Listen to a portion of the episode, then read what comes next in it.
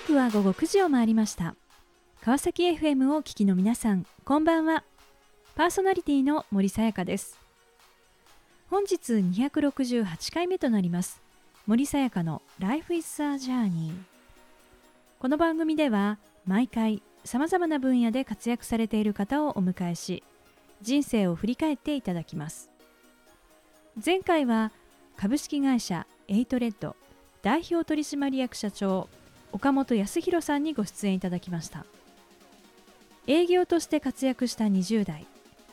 マネジメントでの苦い経験も味わいながら30代40代と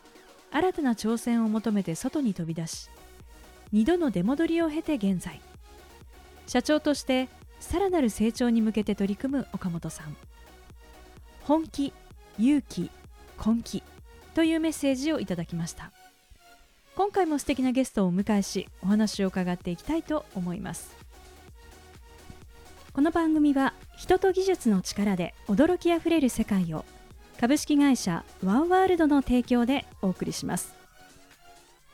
さあそれでは本日のゲストをご紹介いたしましょう。公認会計士税理士西村正史さんです。西村さんよろしくお願いいたします。はいよろしくお願いします。えー、さて西村さん現在どのようなお仕事をされていらっしゃるのかぜひご紹介をお願いいたします。はい、えー、10月から川崎市で会計事務所を開設してまして、えー、中小企業様を対象に、えー、会計税務のサービスを中心に、えー、企業様のあの成長に合わせてですね経営策定の支援だったり、えー、上場支援のコンサルティング業務をしております。うん川崎ということで、まあ、まさしくこの川崎 FM にですねもう本当にこうぴったりなあのゲストということですけれども、はい、あの西村さんそのこう今お話の中であのいろいろなこうご支援をされていらっしゃいますが上場支援というところもされてるんですね。そうですね。あのもともとその監査法人の時にいたので、まあ、そこら辺のあの上場支援みたいなところもやっておりましたので、うん、はい、今も、はい、やらせていただいております。具体的にはどんなこう内容になるんでしょうか？そうですね、えーと、上場支援の内容としましては、まあ、あのもともとその顧問契約ベースで、うんはい、えーとまあ、その中小企業と上場企業だと、まあ、会計基準が違うので、うん、そこら辺を、まあ、その顧問契約の中であの支援させていただくこともありますし、うん、あとはそのオプションとしてその開示の支援であったり内部統制の構築支援等もあのさせていただいております。うん。あの10月にこう開業したばかりということではありますが、はい、あの今、まあ、そのこう川崎でまあ開業されてあの街の魅力ってどんなところに感じていますか？そうですね。やっぱりもう街の中にあのデパートであったりもう本当に飲食店とか全てが揃っていて、うん、あとやっぱり子育て支援子育てについても結構しやすい環境であるので、はい、本当に住みやすい街ですね。はい、人もねすごい多いですよね。そうですね。うん、まあそういった街の中でですね、まあ新たなこう道に進まれたまあ西村さんですが、あの今に至るまでをですね振り返りながらいろいろお話を伺っていきたいと思います。はい、えさてまあ西村さん少年時代一体どんなですね、えー、こう時間を過ごしていらっしゃったんでしょうか？そうですね。少年時代はもう外でこう遊んでることが多くて、うん、で結構あんまり落ち着きがないっていうか、うん、少年だったかもしれないです。へえ、はい、まあ、そんな、まあ、西村さんですけれども、まあ、今こう公認会計士ということですが、はい、一体なぜですねこの公認会計士目指そうというふうにこう思われたんでしょうか？そうですね。あの昔からその、まあ、少年時代からその人と違うことをやってみたいみたいな、えー、気持ちがあって、まあ、小学生の時はまあ弁護士とか、はい、あとは医者とか、うん、あの思ってたんですけどもこう高校に上がるとこの経済系で何か人と違うことをしたいなと思っていて、うん、まあ、その中で一番難しい資格がまあ公認会計士だと知ったので、はい、まあ、ちょっとここに挑戦してみたいなと思って、はい、目指しました。まあ、でも難しい試験ですもんね。そうですね勉強はしましたね。しましたうん。でもやっぱりすごくね難しい試験だと思うんですけれども、はい、あのそういった中で、まあ、その合格しその、まあ、自分のこう思いを実現していくためにはあのどんな観点が大事だというふうに思いますか？そうですね。やっぱりその一番は合格した時のその何ていうんですか喜びとかあとはしなかった時の何ていうんですかね、その気持ちっていうのを考えると、えー、もうなんか今やらないとっていうなんか感じになると思うんですが、はい。まあ、自分をちょっと追い込むと言いましょうか。そうですね。もう後はないぞみたいな気持ちに自分を追い込むのが多分大切だったなと思いますね。はい、じゃあそして、まあ、勉強しということなんですね。はい。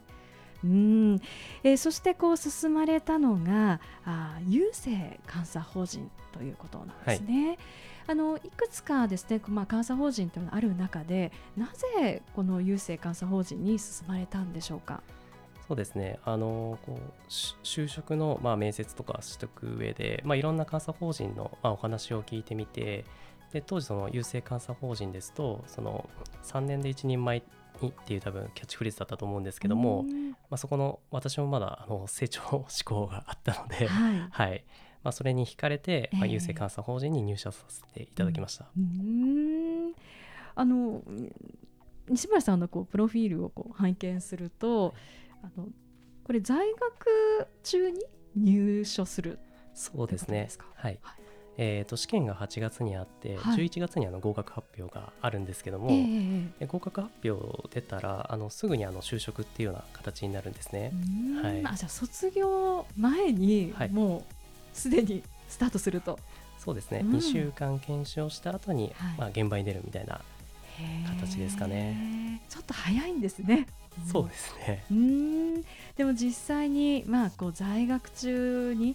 こう仕事というものをこうスタートするわけですが、やってみてどんなことを感じましたか？はい、あのまだ在学中だったので、本当に見るもの、聞くものがもうすべて新鮮で、あのいろいろ勉強になったんですけども、ぱりその監査法人にいて一番まあ力がついたなと思うのはやっぱりあの全体を見る力ですかね。まあ、監査というのはざっくり言うと、はい、あの会社が作った決算書が正しいかどうかっていうのをチェックするんですけども、はい、あの会計知識だけではダメで、えー、そのですねあの企業のまあ、どういうふうに動いてるかだったり、うん、将来どうなるかっていうところの観点も、うん、あの考慮しないとできないんですよね。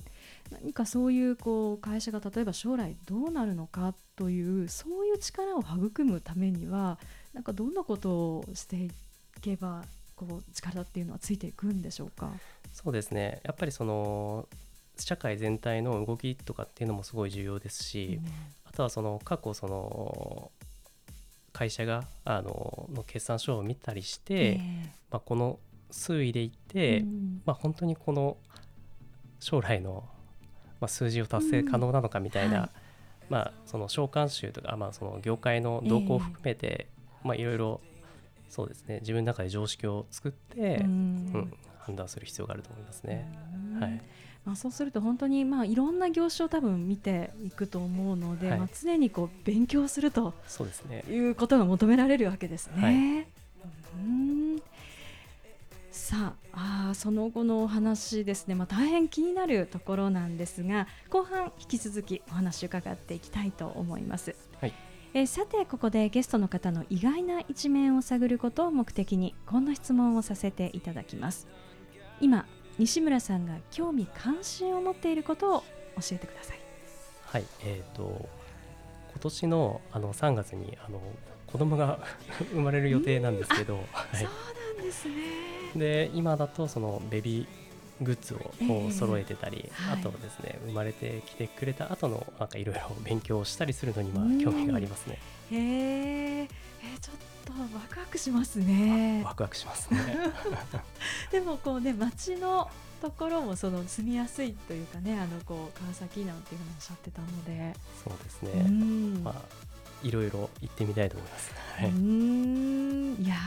おめでたいですね。もうちょっと待ち遠しいというところですね。はい、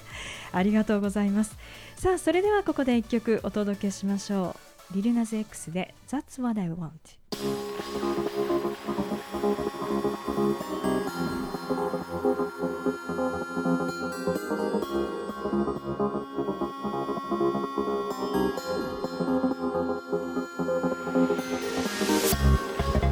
さあ後半も引き続き公認会計士税理士西村正史さんにお話を伺っていきたいと思います。えー、前半は、まあ、公認会計士となり郵政監査法人に入所されたというところまでお話をしていただきました。はいまあ、この監査法人でのまあお仕事ということなんですがあのこの中でのまあ仕事であの西村さんがですねあのまあ、お仕事をする上で非常にこう学びとなった考え方というのはどんなことなんでしょうか？そうですね、えー、考え方でいうと今もあの心に留めていることがございまして、はい、えー、当時あの直属のあの上司のパートナー方言われたのはあの公認会計士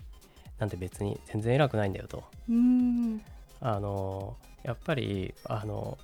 コミュニケーションの能力がなければ、ただのあの勉強オタクなんだよと いうふうに言われまして、まあ、変に勘違いすることなく、まあ、そこはあの早いうちからあの心に留めてあの仕事できたのは良かったのかなと思ってます。確かにこうちょっと先生と猫呼ばれることがやっぱり多いですよね。はい、うん。まあ、でもこう自分をこうちゃんとこう立志というかそうですね、うん、本当にただあの資格を取っただけなので、はい、別に全然偉くもないですし、はい、そこを大切にされてるということなんですね。はいあのまあ、この監査法人ということですけれどもあの西村さんが入所された頃と、まあ、今のこの監査法人の業界のこう状況ってなんかこうどんなふうにこう違いがあるというふうにあの西村さんはお感じになっていますか？そうですね、あの我々が入った時は、えーとまあ、合格者数も多くて、うん、で仕事もたくさんあったんですけど、はい、こう徐々にその時あの合格者が多かったので、えー、えーと次の年もまあ多かったんですね。はい、なんでどんどんその会計士の数がちょっと多くなっていた時代で、はい、あのちょっと過多な状態になっていたんですけども、えー、今の監査法人だと、はい、の私がその上場支援とかしていく上でその聞いていく話だとやっぱりその、はい、今人が足りない状況で皆さん本当に深夜。はい、あまあ、ちょっと今だとあの多分労働環境の問題とかもあるんで、えー、まあ、その深夜まではやってないかもしれないんですけど、はい、まあ、皆さん本当に忙しくされているような状況ですね。はいまあ、その上場を目指すためにはやっぱりその監査法人による監査を受けなければこう進むことはできないっていうことですよね。そうですね。うん。まあ、でもそれだけ上場を目指す会社というのも増えていると。いうことでしょうん、すごい増えてると思いますね。まあ、そうした中でですね、まあ、あのこう西村さんこうお仕事を進めていきしかしですね実はその進む中で、えー、退職をするという、まあ、選択をされたわけですけれども、はい、一体なぜですねこう辞めるということをしたのでしょうか？そうですね。やっぱり一番はこの監査法人にいるとやっぱりチェックが中心なので、うん、会社の側に立ってサポートしていきたいという気持ちがどんどん強くなってきまして、うん。はい、まあ、ちょっと退職することになりました。はい。まあ、その時ですね、まあ、どうこうどんなことを思ってその先にこうどんな行動をとっていったんでしょうか？そうですね。やっぱりその企業側であの数字を作るあの作りたいと思ってたんで、えー、まず最初の事業会社に行こうかなと思ったんですけども、はい、ちょっと当時英語があまりできなかったので、えー、まあ、ちょっといい機会だなと思って、はい、まあ、海外に留学してから、えーあの海外子会社を複数持つ上場会社に転職しました。うん、でも実際、まあ、そういう事業会社で、えーまあ、仕事をする中でどんなことをこう感じていたんですか？そうですね。やっぱ監査と違って監査はやっぱりもう出来上がった数字を見ていくんですけども、やっぱり中に入ってみると、どういうプロセスでこの数字が作られて、事業部の方と、まあ話せまあ、話し合いがあって、はい。まあ、いろいろその練った上でまあその数字が出てくるっていう、はい、まあ、そういうなんかプロセスが新鮮でしたしすごい勉強になりましたね。はい、そのまあ上がってくるその数字のまあ、裏側といいましょうかストーリーみたいな部分っていうことですよね。そうですね。うんじゃあそこをまあ実際にまあこうその側に立って作っていったということなんですね。はい、うん、でもそのようなこう経験をされながらご自身のそのキャリアっていうのをどんなふうにこう当時考えていったんですか？そうですね、まあ、昔も今もあんまり正直そのどういうキャリアを築きたいみたいのはあんまりないんですけども、えー、やっぱりその人と違う自分にしかできないあの業務の範囲をどんどん広げていきたいと思っているので、うん、結果的にそのお客様に信頼していただいて、はい、で何者かになれてればいいのかなと思ってます。うん。うこう自分にしかできないっていうこうもの軸の中であのどんなことがこう自分にしかできないことというふうにこう感じてあのこう次の道っていうのを進まれたんですか？そうですね。やっぱりそのまあその何か新しいことっていうよりも、はい、その一つのことをこう努力して量をこなすと、うんはい、あの結果やっぱり人にはできないことになってると思うんですね。なので今その私がやってるその業務の範囲の幅っていうのも、えー、えー、っと結果的に人にはできないことになってるのかな、はい、なんて思ったりします。確かにそういうこう中小企業のこうまあご支援とこういうところ、はい、まあ税務も含めて、はい、それからまあ上場という、確かにすごく幅広いです、ね、そうですね。うんじゃあそういった形でまあご自身のそういうこうありたい姿というものをこう形作って来られたということなんですね。そうですねあの今こういろいろなですねあのこう企業の方々とまあ接する機会っていうのは非常に多いかと思うんですが、はい、あのこれまでですねお会いしたこう企業の経営者の中で一番西村さんがこう心に残っている方というのはあのなんかこうどんなあの経営者なんでしょうか？はいあのまあいろいろ経営者の方とおあのお話しさせていただいているんですけどもその中でもの業務の中で、まあ、経営計画の策定支援みたいなのがありまして、はい、そのまあ会社と将来の数字を作っていくんですけども、まあ、ちょっと普通の感覚で言うと、えー、これはちょっと難しいというかこれ以上突き進むと会社が危ない方向に行ってしまうと思っていたんですけども、はい、その経営者の方は、えーと、大丈夫ですと。うん、あのうまくいけば、はい、あのみんなあの時やったのが正しかったんだよとおっしゃっていて、えー、でどうかなと思っていたんですけどもやっぱりその年数が経って今すごい成功されていてだからそうですね。その時やっぱ思ったのは、はい、やっぱり自分のその固定観念みたいなものを信じるんじゃなくてまず最初に経営者のお話を聞いて、見てる方向も聞いてあの本当にそれが一緒に実現させていただくっていう、まあ、姿勢が本当に大事なんだなと思いました。はい、はい。あのまあ、今もこうコロナ禍ということがまあ続いていますけれどもあの今、西村さんの目から見て、こう企業のそういうこう景況感といいましょうかこの景気っていうのはどんなふうにこう感じていらっしゃいますか？そうですね。あのまあ様々だと思うんですけれども、まあ、観光業みたいなちょっとやっぱりどうしても厳しい会社さんがあるのはあると思うんですけども、はい、一方でそのコロナ前から、まあ、安定した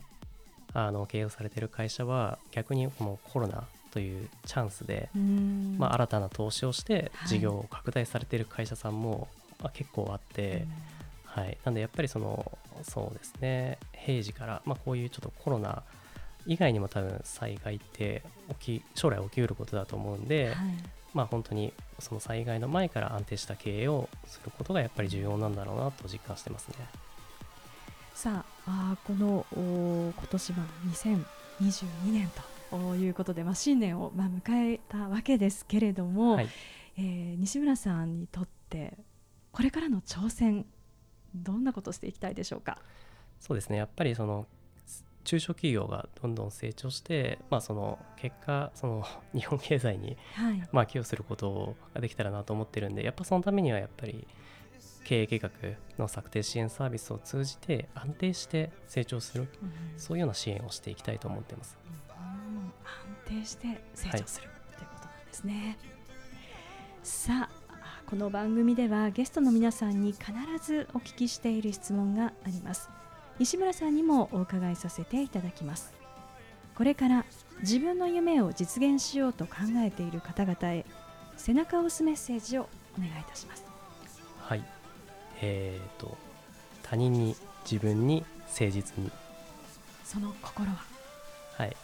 えーとなんか多分仕事でも何でも評価っていうのは他人がしますしただ実は自分が本当は一番よく分かっていて相手があの満足してなければ自分も実は自信がないしただまあその状況に対しても本当は良しと思っていない、うん、で相手に満足してもらうためにかつそのなりたい自分に妥協しないために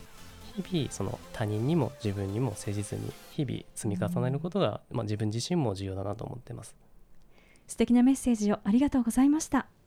ということで本日は改めまして公認会計士税理士西村正史さんにご登場いただきました。西村さんありがとうございました。はいありがとうございました。さあそれでは最後にもう一曲お届けしましょう。ビヨンセで Be Alive